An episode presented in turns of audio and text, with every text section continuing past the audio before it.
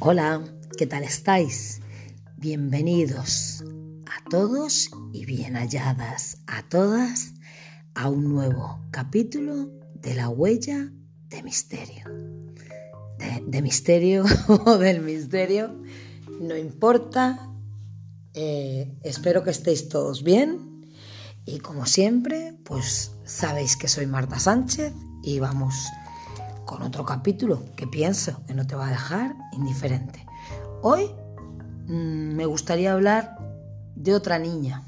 Igual que ayer estuve grabando un podcast de la niña Rosalía Lombardo, hoy voy a hablar de la pequeña Inocencia. En la Catedral de Guadalajara yace el cuerpo de Inocencia, una pequeña que fue cubierta de cera para que su piel no se deteriorara. La historia tan triste que tiene es la causante que en la actualidad sea una de las santas que más milagros cumple a la comunidad que la sigue visitando. Cuenta una leyenda que hace muchos años Inocencia era una niña muy alegre que vivía con su papá. Ella acudía a la escuela todos los días era una de las alumnas más lista de la clase. Un día, algunos de sus compañeros hablaron de la emoción que sentían porque asistían al catecismo, ya que todos estaban ansiosos por hacer su primera comunión. La idea que embargó a Inocencia por poder, por poder cumplir con ese sacramento, el de la comunión, la envolvió de tal manera que lo primero que hizo al salir de la escuela fue ir a casa corriendo a contarle a su papá que deseaba hacer la comunión. La respuesta que ella recibió no fue la que, la, que ella esperaba, pues su papá, en vez de apoyarla, la golpeó con la intención de que su hija desistiera de esa idea. Las ganas de aquella pequeña eran muy grandes, así que en secreto ella decidió prepararse para recibir el cuerpo del Señor. Las monjas con las que tomaba el catecismo, al enterarse que el padre de Inocencia estaba en contra de lo que su hija quería hacer, decidieron entre todas apoyarla.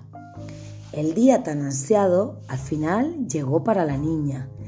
Inocencia lució el vestido más bonito que tenía. Eso sí, con cuidado de no ser descubierta por su papá. Y se fue a la iglesia en compañía de sus amiguitos para hacer su primera comunión. A su regreso a casa, Inocencia decidió que lo mejor era decirle la verdad a su papá. Por lo que cuando llegó y lo encontró en la cocina, le contó lo que había hecho. El semblante de su padre al enterarse cambió por completo. La ira que sintió lo llegó a cegar. Fuera de control, tomó un cuchillo y con todo el odio que sentía en ese momento, se lo enterró a la niña en el pecho. El grito proferido por inocencia antes de morir hizo que los vecinos acudieran todos en su ayuda. Sin embargo, aquella pequeña ya había perdido la vida. Su papá huyó sin que posteriormente nada se supiera de él. Ay, es que me ha hecho suspirar pensar en esto. En este crimen tan terrible de matar a, tu propia hija tan solo por tomar un sacramento. Qué odio debía tener este señor contra Dios para hacer una cosa así. Pero bueno, así, así cuenta la leyenda que pasó. La conducta de inocencia hizo que su cuerpo llegara hasta la Catedral de Guadalajara, pues simboliza las ganas de un niño, de un alma pura, por querer cumplir con Dios. Diversos feligreses acuden a la pequeña para pedirle ayuda. Otros tanto la visitan para agradecer algún milagro cumplido.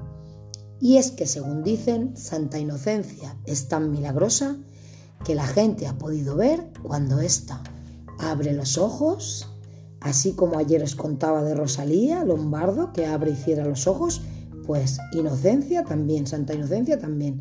Además de que su cabello y sus uñas jamás han dejado de crecer. Y esto es una historia.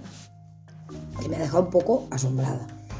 Porque pienso que, claro, cuando una, una persona es menor, o sea, un niño, pues siente ese deseo de, de tomar a Dios y su padre, pues se ve que odiaba por cualquier, por cosas que le hubieran pasado, pues debía odiar la religión, odiar a Dios y, y tomó a cabo este, este crimen tan terrible. Pero ella era tan buena que la han hecho santa y, y encima hace cosas buenas por las personas que la visitan y concede deseos.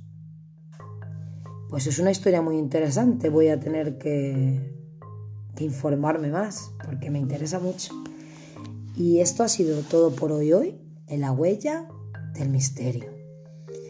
Nos escucharemos muy pronto, si no pasa nada, esta noche a las 12 de la noche en Culti Radio.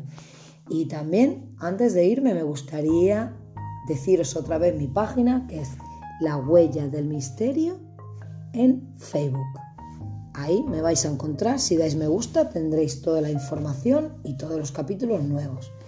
Y también un email, la huella del misterio 22 gmail.com.